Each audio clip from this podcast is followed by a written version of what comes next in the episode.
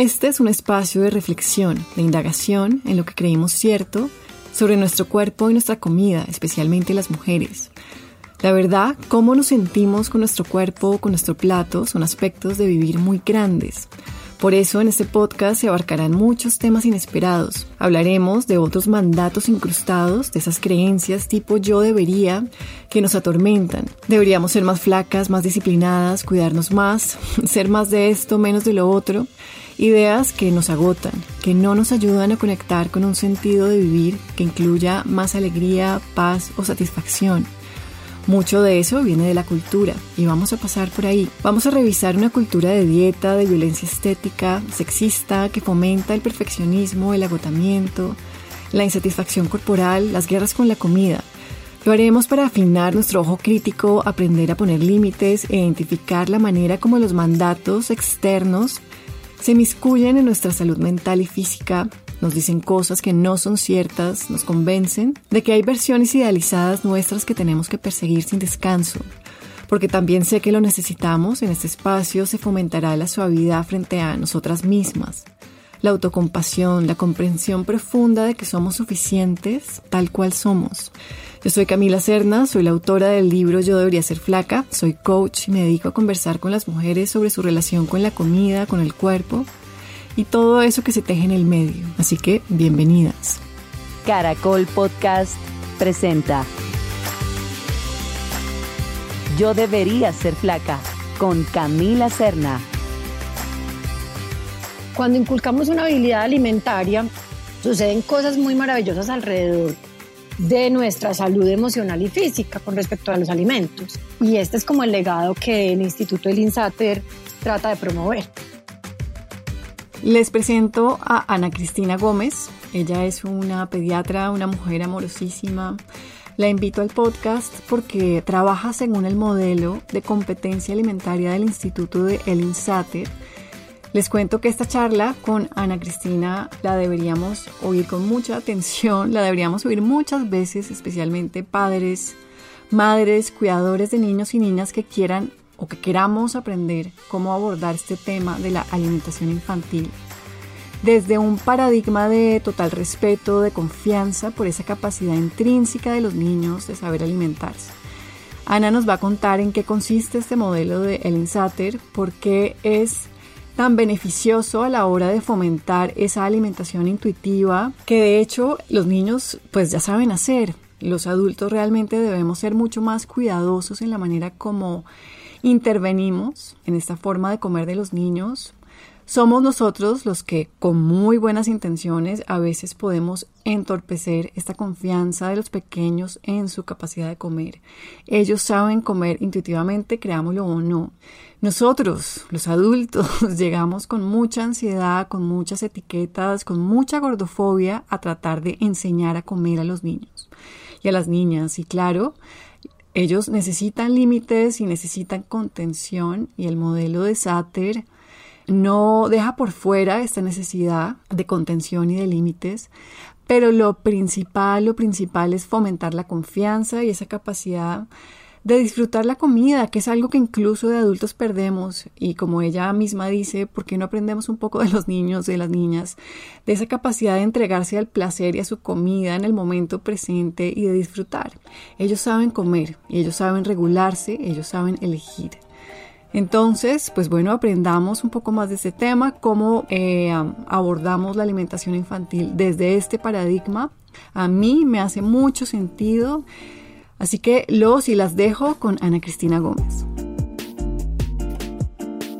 Hola Ana, ¿cómo estás? Qué rico tenerte aquí en el podcast, qué delicia conversar contigo, verte, ¿cómo estás? Hola Camila, muchas gracias. Tiempo sin hablar, rico volver a encontrarnos para hablar de este tema que nos apasiona tanto. ¿Cómo estás el día de hoy? Muy bien. ¿Dónde estás? Estoy acá en un café, sentada, pues en una parte solita, conseguí una parte para hacerme yo solita para que pudiéramos conversar acá en Medellín. Bueno, maravilloso. Y entonces, pues bueno, nosotras nos conocemos, ya ni siquiera me acuerdo cómo. Antes de la pandemia que te invité una vez a una clase mía. Eso, eso, eso, fue por ahí, ok, sí, y desde ahí, pero hemos hablado muchísimo desde ese entonces. Sí, hemos eh, hablado. tú eres una pediatra que tiene una formación muy especial, que a mí me gusta muchísimo, que hiciste este entrenamiento con el Instituto del INSATER y yo sí quiero que por favor expliques qué es eso, cómo informa ese modelo de él en tu trabajo para que conozcamos este abordaje que tú tienes. Bueno, yo soy una pediatra, ahí hay que partir. Eh, después de estudiar pediatría, estudié nutrición infantil y suelo decir que cuando uno estudia nutrición, la formación es muy sobre los alimentos, el sistema digestivo, el sistema metabólico, y hay algo que falta ahí, hay como una pieza que queda suelta. Afortunadamente, luego que llegué de estudiar nutrición infantil en Chile, eh, me encontré con el camino, en el camino con el Instituto del INSATER, que para mí era la piedra que faltaba, ¿cierto? Lo que faltaba para hacer que esto fuera, por lo menos desde la manera que yo lo vea, más adecuado. ¿Y qué es el Instituto del INSATER? Es un instituto que lleva el nombre de la persona que lo dio el origen, ¿cierto? Eh, ella es una nutricionista terapeuta de familia que ha desarrollado varios modelos alrededor de la alimentación, pero va mucho más allá del alimento, o sea, de esta relación, lo que ella llama eating competence, que es, yo he querido llamar la habilidad alimentaria, y lo que ella ha demostrado es que cuando nos centramos en inculcar en nosotros mismos, yo en mi tema en pediatría, en los niños, en inculcar una buena habilidad alimentaria, más allá de estar todo el día preocupados por el alimento y que comen, que no comen, que esto es bueno, que esto es malo, que esto sí, que esto no. Cuando inculcamos una habilidad alimentaria, suceden cosas muy maravillosas alrededor de nuestra salud emocional y física con respecto a, los alimentos. Y este es como el legado que el Instituto del INSATER trata de promover. Cuando nos conocimos tú y yo, yo ya había hecho como, no me acuerdo el nombre, pero había hecho como un entrenamiento con el instituto ya luego en la pandemia me volví afiliada incluso del instituto. Aproveché que tuve unos tiempos para conectarme, hacer con ellos una profundización y estar más pendiente, lo cual quiere decir que ya soy como afiliada del instituto y pues he profundizado mucho más en el tema, además de un entrenamiento como de una semana.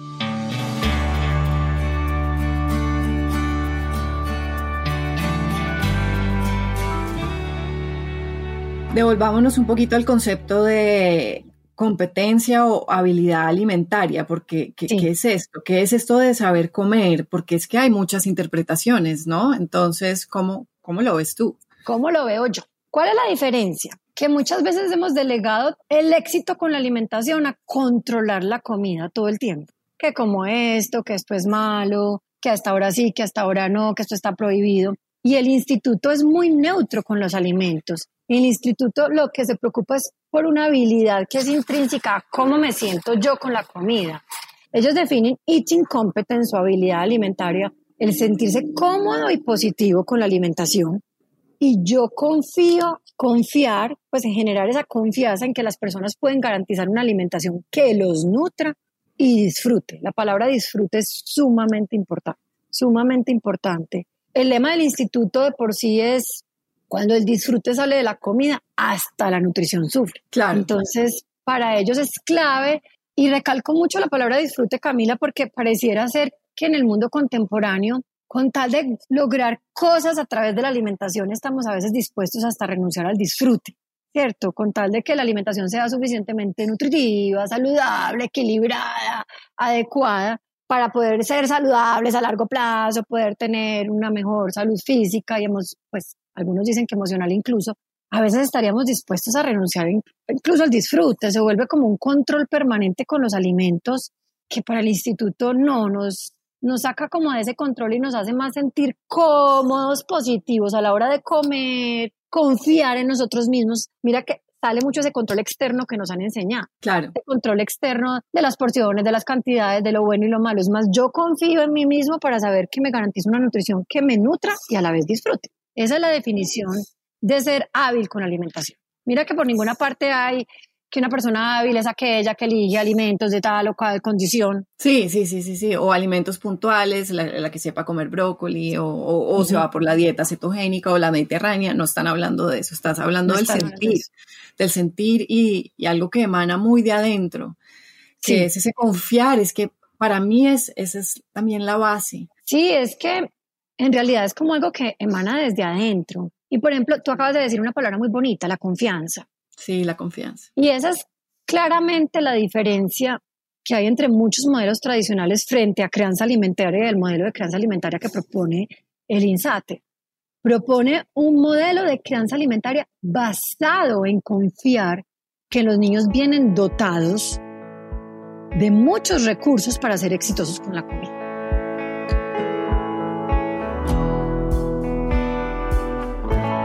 ¿Qué, interfiere en esa dotación interna de ellos tan intrínseca? ¿Qué está pasando? porque los niños se, se meten en problemas con la comida?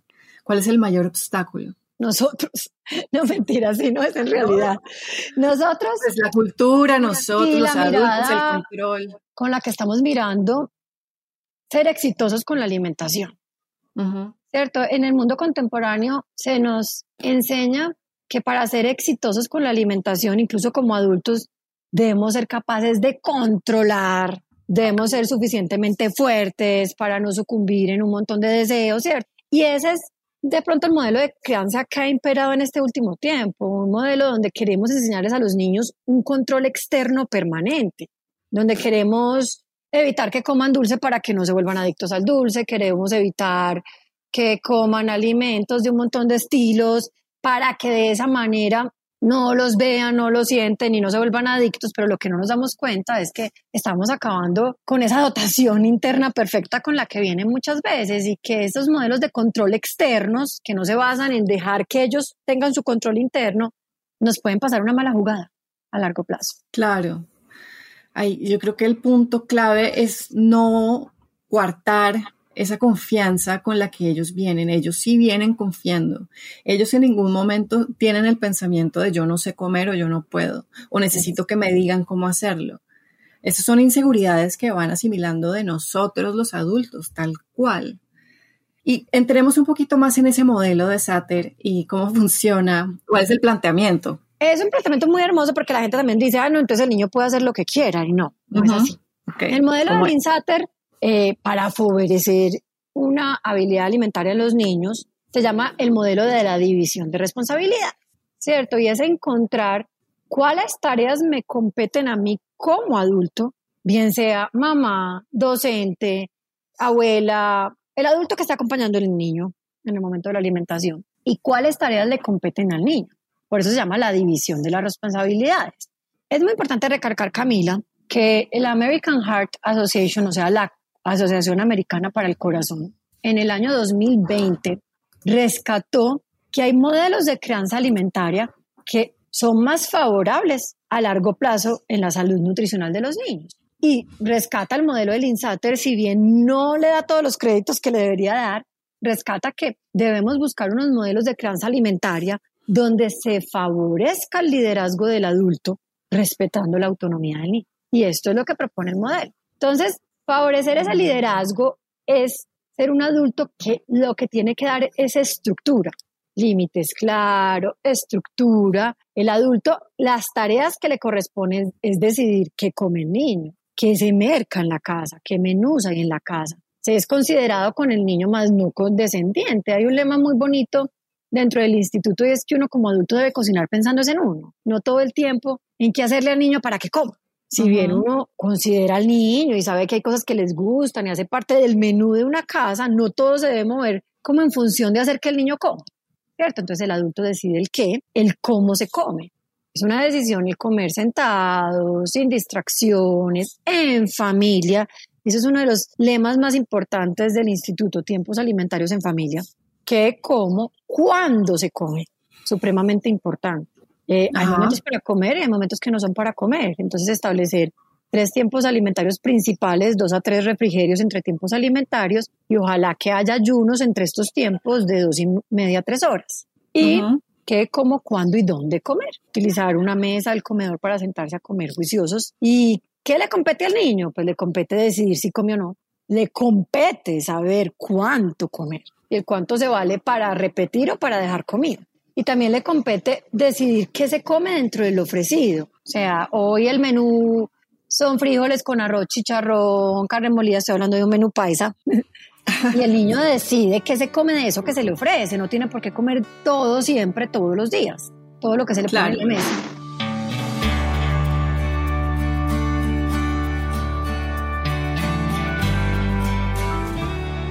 Hay un tema delicado que es el, el, de las cantidades, ¿no? Porque tenemos como adultos unas ideas muy eh, traumatizadas de las cantidades, ¿no? Sí. Entonces, cuando ellos se sirven muy, mucho o muy poco, ya de una se nos prenden todas las alarmas para un lado o para el otro. Entonces, ¿cómo manejamos eso? Porque, claro, tenemos muchas inseguridades propias que las trasladamos a ellos, creemos que ellos no saben elegir esas cantidades correctamente. Y ni se diga en temas de dulce, ¿no? Entonces, ¿cómo, cómo se maneja eso? Entonces, hay como dos preguntas. Lo de las cantidades en todos los tiempos alimentarios, tenemos que hacer todo el esfuerzo más grande por entender que nadie está en la barriga de nadie, que el único que puede conocer su barriga, saber cuánto necesita, es el niño, es el niño. Los niños nacen con toda una dotación psicológica, metabólica, eh, un balance adecuado para crecer como les corresponde crecer. Y eso es muy importante que lo entendamos. A todos no nos corresponde crecer igual. Hay gente que le corresponde crecer más delgada, hay gente que le corresponde estar más según lo que se espera en el medio, hay gente que le corresponde ser un poco más gruesa, ¿cierto? Y eso es muy importante que lo tengamos en cuenta, porque cuesta confiar más en los niños que están en los extremos con respecto a su figura física y con respecto a su apetito. Los que son un poco menos comedores o un poco más glotones, nos cuesta confiar más en ellos, ¿cierto? Pero lo que nos ha demostrado la evidencia es que en ellos sí que hay que confiar más, porque ellos vienen dotados de todo lo que necesitan para ser exitosos y pensar cómo les corresponde, que me corresponde ser un poco más trozo, me corresponde ser un poco más delgada. Entonces ahí es enseñar muy bien a los papás que vale la pena confiar en estos niños. Lo que pasa es que, Camila, es difícil decirlo porque en todas partes, en las citas de pediatría, si se les ocurrieron a una nutricionista, peor todavía, se sigue hablando mucho de porciones. Se sigue hablando de cantidades para comer, entonces yo no sé si a ti te han llegado, pero a mi consulta me llegan las mamás, sí, es que a mí ya me dijeron que la carne tenía que ser el tamaño de la palma de la mano, claro, y yo no sé qué, claro, un montón de, de porciones que tenemos que entender que los niños no comen como una minuta o una agenda. Los niños puede que un día se coman la comida de una semana y después coman menos y a un almuerzo coman y a la media mañana no. Hay algo muy bonito en ellos, es que lo único que podemos predecir es que son impredecibles. Y es porque se huyen demasiado. Yo digo que ojalá todos comiéramos más como niños y todos tuviéramos más esa habilidad, habría mucho menos problemas de salud nutricional, porque eso habla de tener muy conectado su cerebro con su barriga. Bueno, la conversación con Ana sigue. En el próximo episodio vamos a hablar sobre un tema muy frecuente y muy temido por muchos y muchas, que es el azúcar.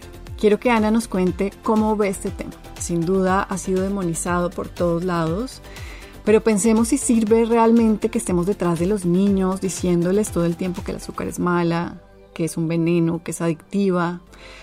Pensemos si más bien esta interferencia tiene efectos nocivos. Como mamá de un niño de 7 años que adora el dulce, también me he confrontado con esta pregunta y con este tema del azúcar. Yo procuro quedarme cerca del modelo de Satter, de todo esto que habla Ana. También vamos a hablar del rol del placer, importantísimo.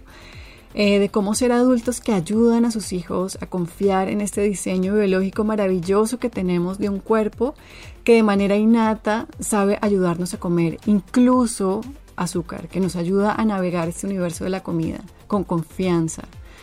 Así que te veo en el próximo episodio y recuerda si crees que alguien se puede beneficiar de estos temas, de este podcast, te pido que lo compartas. Esta información es valiosa para mucha gente.